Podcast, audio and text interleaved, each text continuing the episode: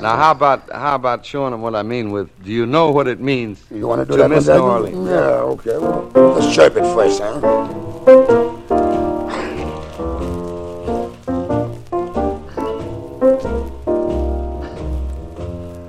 Do you know what it Jazz means? Story. Luxy Bright vous raconte le jazz sous toutes ses formes. Embarquez dans l'histoire du jazz sur Art District Radio. I know you're not wrong. The feeling's getting stronger the longer we stay away.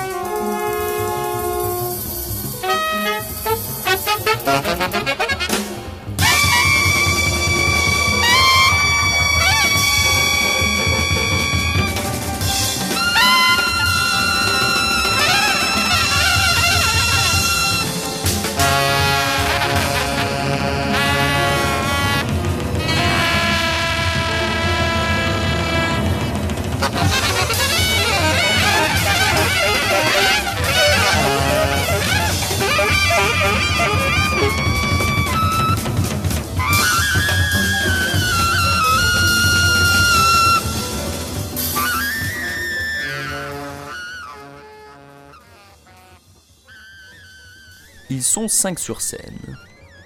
Au devant, le grand savant à la blouse blanche, qui dissimule à peine un costard cravate pimpant, se bascule en avant, en arrière, faisant rugir sa trompette avec chaque mouvement. Batteurs et bassistes gesticulent férocement sous leur costume africain, la peinture blanche, jaune et rouge sur leur visage ne faisant qu'accentuer leur regard extasié. Pendant ce temps, un de leurs camarades laquais, arboré d'un chapeau à plumes, des sifflets pendant du cou et des cloches à la jambe, psalmodie sévère.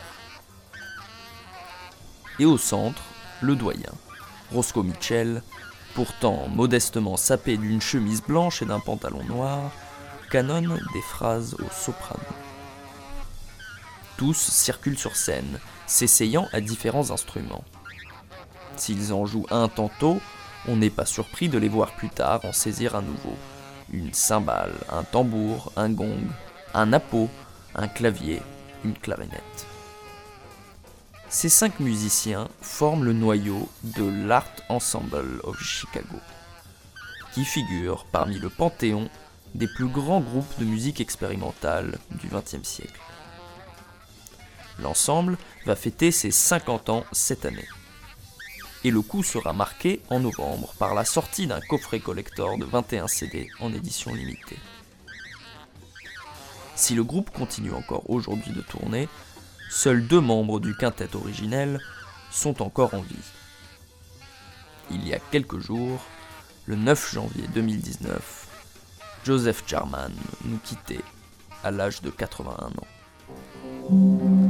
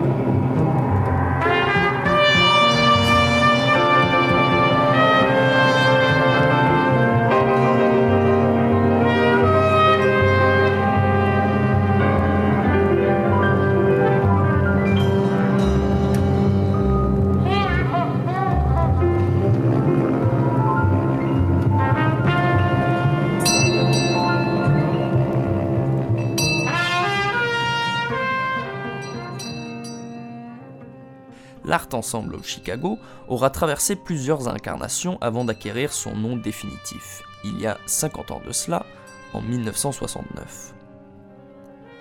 L'instigateur du projet, c'est Roscoe Mitchell. Le groupe de musiciens dont il s'entoure consiste en partie d'amis rencontrés pendant ces années dans le Wilson Junior Community College. C'est là qu'ont lieu les premières jam sessions et les premières collaborations musicales entre des artistes qui allaient par la suite incarner la scène avant-garde de Chicago. S'y retrouveront en même temps le bassiste Malachi Favors, ainsi que les saxophonistes Roscoe Mitchell, Henry Threadgill, Anthony Braxton et Joseph Jarman. Jarman naît le 14 septembre 1937 et grandit dans le nord de Chicago. Au lycée, il prend des cours de batterie avec le célèbre éducateur Walter Dyett, qui compte parmi ses élèves des grands noms comme Nat King Cole, Clifford Jordan ou encore Johnny Griffin. Jarman abandonne le lycée pour rejoindre l'armée de l'air et sera dispatché en Allemagne. Il y découvre alors la clarinette et le saxophone, qui deviendront par la suite ses instruments principaux. C'est en 1958, après avoir quitté l'armée, qu'il rejoint Wilson College. Son ami Roscoe Mitchell l'introduit au pianiste Muhal Richard Abrams, et ils rejoignent ensemble le Experimental Band de ce dernier. Ce sont ces mêmes artistes qui, avec Fred Anderson et Phil Cochrane, allaient fonder The Association for the Advancement of Creative Musicians. L'AACM est un collectif de musiciens et de compositeurs dont l'objectif cité est de soutenir, d'interpréter et d'enregistrer de la musique sérieuse et originale, avec une emphase particulière sur l'improvisation et les grandes traditions de la musique noire américaine. Elle organise des concerts, des sessions d'enregistrement et à partir de 1969 met même en place un programme d'éducation musicale pour des jeunes de quartiers défavorisés. La ACM est fondée en 1965 et a été au premier rang du jazz avant-garde aux États-Unis depuis.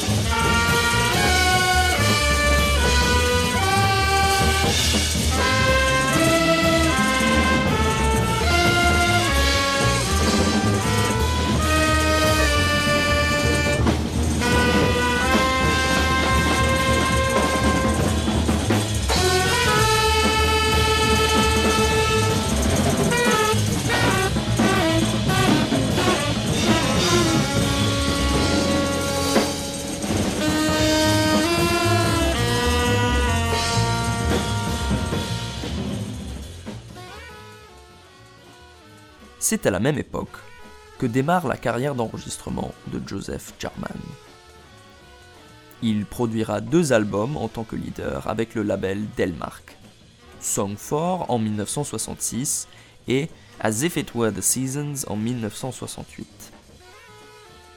Son groupe est composé de Fred Anderson au sax ténor, Billy Brimfield à la trompette, Charles Clark à la contrebasse, Christopher Gaddy au piano et Thurman Parker à la batterie. Son groupe aura malheureusement la vie courte. Gaddy meurt en mars 1968, juste avant ses 25 ans. À peine un an plus tard, Charles Clark décède à son tour, âgé aussi de 24 ans. Jarman, très affecté par ces disparitions et en proie à des épisodes de dépression, démantèle le groupe. De son côté, le saxophoniste Roscoe Mitchell avait mis en place un collectif de musiciens, formé de ses pairs de la ACM et qui jouait sous différents noms. Il enregistre notamment l'album phare du free jazz, Sound, en 1966, avec Lester Bowie et Malachi Favors. Ce groupe, c'est l'ancêtre de l'Art Ensemble of Chicago, porte-drapeau de l'AACM.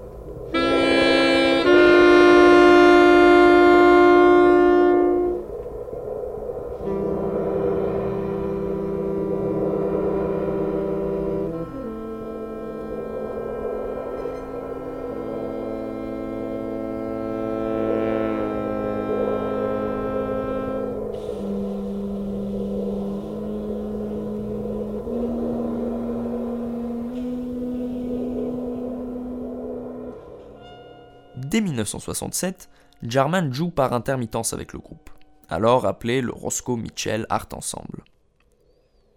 Après la mort de Charles Clark et voyant son ami perdu, Mitchell invite Jarman à le rejoindre définitivement. L'ensemble commence déjà à se faire une réputation à Chicago, mais un désir de changement incite les membres à partir s'installer quelque part de nouveau. On choisit de ne pas aller à New York, un choix logique au premier abord, mais qui n'est peut-être pas assez radical. Finalement, ce sera l'Europe. Plusieurs de leurs amis y sont déjà. Ils sont notamment encouragés par le batteur Steve McCall, celui-là même qui allait former le trio R avec Henry Threadgill et Fred Hopkins au milieu des années 70, et qui était alors installé à Paris. En 1969, le quartet, constitué de Roscoe Mitchell, Malachi Favors, le trompettiste Lester Bowie et Joseph Jarman, s'envolent vers la capitale française. Leur séjour européen démarre avec une résidence au théâtre des Vieux Colombiers. Ils se frottent alors à la scène avant-garde locale et rencontrent la chanteuse expérimentale Brigitte Fontaine. Ils enregistrent ensemble comme à la radio. L'album, qui marque également la première collaboration entre Fontaine et le chanteur Areski Belkacem, sera récompensé du Grand Prix du disque de l'Académie Charles Cros.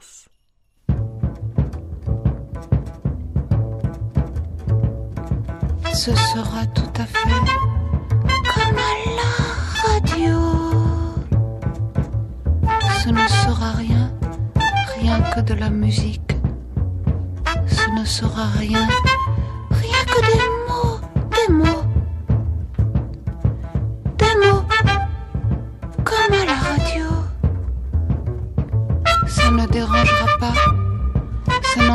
pas de jouer aux cartes, ça n'empêchera pas de dormir sur l'autoroute, ça n'empêchera pas de parler d'argent. Ce sera tout à fait comme à la ce ne sera rien, juste pour faire du bruit. Le silence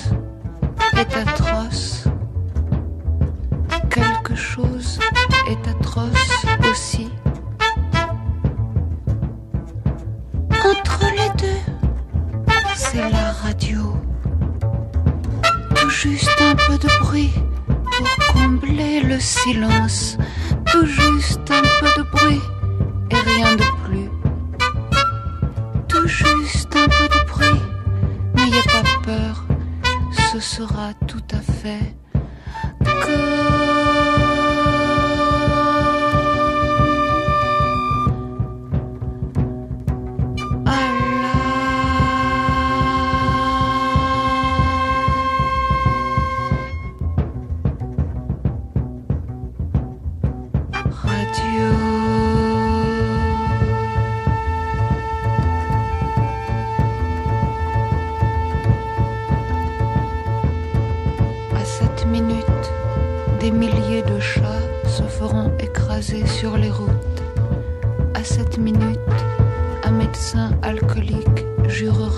au-dessus du corps d'une jeune fille et il dira Elle ne va pas me claquer entre les doigts la garce. À cette minute, cinq vieilles dans un jardin public entameront la question de savoir s'il est moins 20 ou moins 5.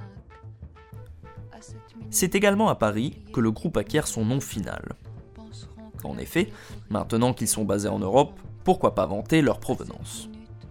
The Art Ensemble devient The Art Ensemble of Chicago. En 1970 s'ajoute un dernier membre, et voilà que le groupe a définitivement pris forme. Il s'agit du batteur et percussionniste Famoudou Donmoye. Il fréquentait déjà les artistes de The Association for the Advancement of Creative Musicians lorsqu'il habitait à Détroit, mais s'était installé en Europe à partir de 1968. L'ensemble avait été jusque-là sans batteur, à l'exception d'une courte période avec Philip Wilson.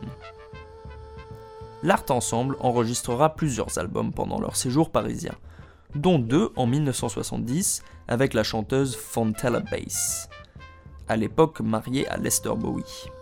Ce sont The Art Ensemble of Chicago with Fontella Bass, ainsi que Les Stances à Sophie, une bande originale pour un film portant le même nom du réalisateur israélien Moshe Mizrahi.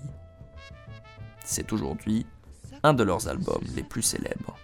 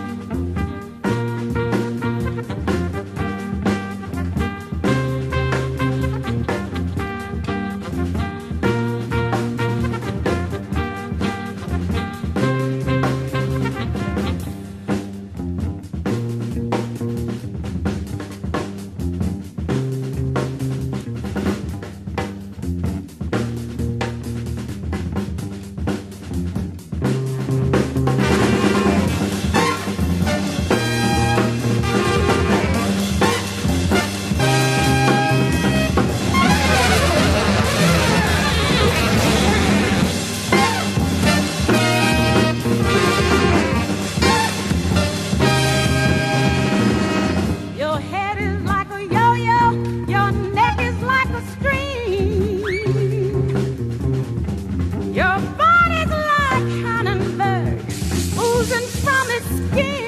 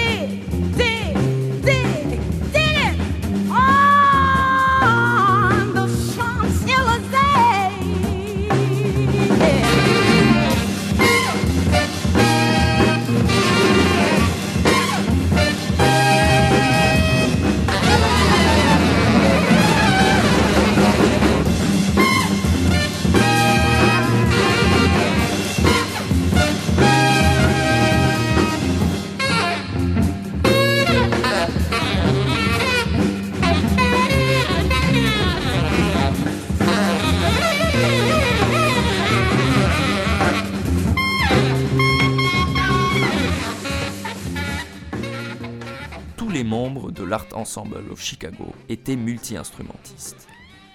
Joseph Jarman était principalement saxophoniste alto, Mais tout comme son compère Roscoe Mitchell, jouait d'autres saxophones, allant du petit sopranino au surdimensionné saxophone basse, ainsi que de la clarinette, de la flûte et d'autres vents. Lester Bowie, en plus de la trompette, jouait aussi du bugle, du cornet, même des coquillages, ainsi que cette corne employée dans le rituel israélite, le chauffard. Favors pouvait passer de la contrebasse à la basse électrique et au banjo, et tous plus ou moins s'essayaient au clavier et aux percussions. En plus d'instruments classiques, ils utilisaient souvent des petits objets trouvés, des ustensiles divers et variés allant des klaxons de bicyclette, des carillons à vent, des cloches, des gongs, des crécelles, des sifflets et des sans-gênes. Toute une panoplie d'objets qu'ils mettaient au service de leur exploration des possibilités du son. Joseph Jarman l'expliquait ainsi. Nous ne sommes pas limités à des instruments occidentaux, africains, asiatiques, sud-américains ou des instruments de n'importe où. S'il nous faut un certain son, nous mettrons une chaise en cuir sur scène que nous gratterons, s'il s'agit de l'unique moyen d'obtenir ce son. Jouer de la chaise leur ressemblerait en effet, car le spectacle et la théâtralité étaient également au cœur de leur esthétique. Les musiciens chantaient et dansaient sur scène. Ils portaient des costumes élaborés et de la peinture sur le visage. Lester Bowie portait une blouse blanche de laboratoire, ce qui pour lui représentait l'esprit de recherche continue. Jarman, souvent le visage peint, parfois même le torse dénudé, portait des chapeaux exotiques et récitait de la poésie. Je devenais une sorte d'image chamanique issue de plusieurs cultures, dira-t-il. Ce que nous faisions avec cette peinture, c'est de représenter tout le monde à travers l'univers, et nous faisions cela avec la musique également. C'est ce qui la rendait si intéressante.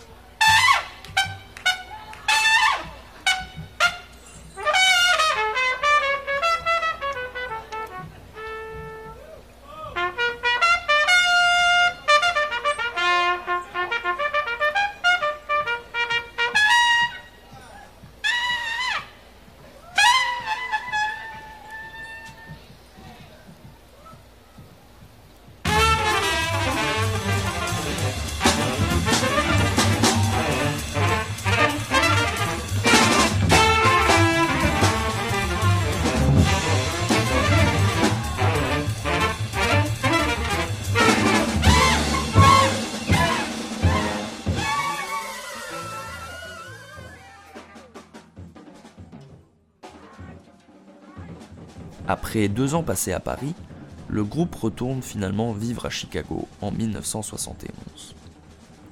Ils enregistrent alors deux albums remarqués pour Atlantic. Baptism, un live au Ann Arbor Blues and Jazz Festival, et Funfair for the Warriors, qui inclut en invité le pianiste Moal Richard Abrams.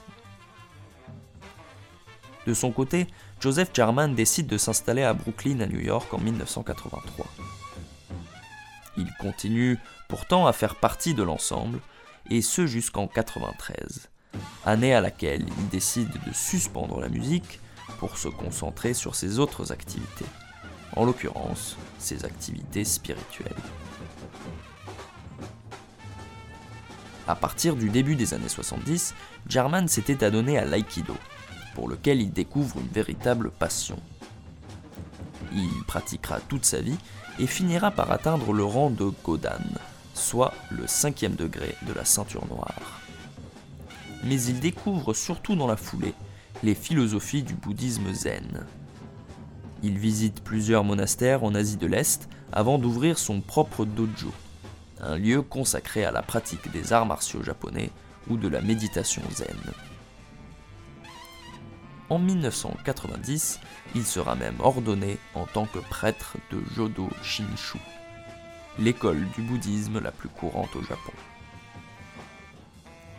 Jarman ne jouera pas de musique pendant plus de trois ans, ce qui, de son propre aveu, provoquera chez lui une dépression. Il reconnecte finalement avec le monde de la musique dans le milieu des années 90 et forme un projet collaboratif avec la pianiste Myra Melford et le violoniste Leroy Jenkins, qui faisait aussi partie de l'AACM.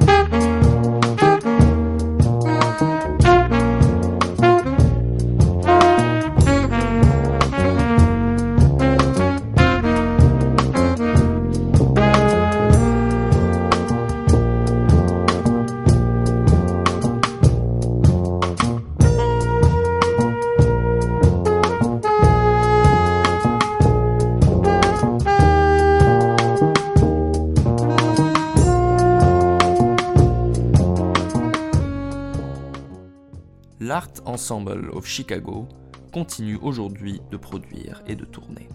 Malgré le décès de Lester Bowie en 1999 et de Malachi Favors en 2004. Jarman retrouve l'ensemble en 2003 et participera à l'enregistrement de plusieurs albums. Mais son état de santé se détériorant, ne collaborera que sporadiquement avec eux. Si une intervention chirurgicale en 2011 met un nouveau frein à ses activités, il apparaîtra une dernière fois sur scène en 2017 pour un concert d'anniversaire au Lenfest Center for the Arts de Columbia University à New York. Joseph Jarman nous a quittés le 9 janvier 2019 dans le New Jersey à l'âge de 81 ans.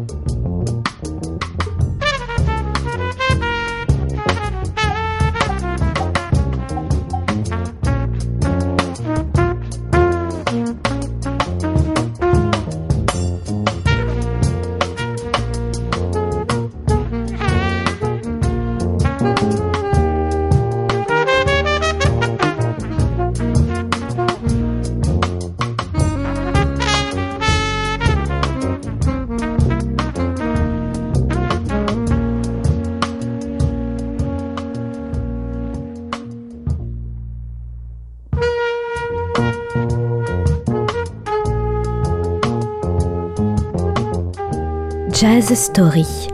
Luxy Bright vous raconte le jazz sous toutes ses formes. Embarquez dans l'histoire du jazz sur Art District Radio.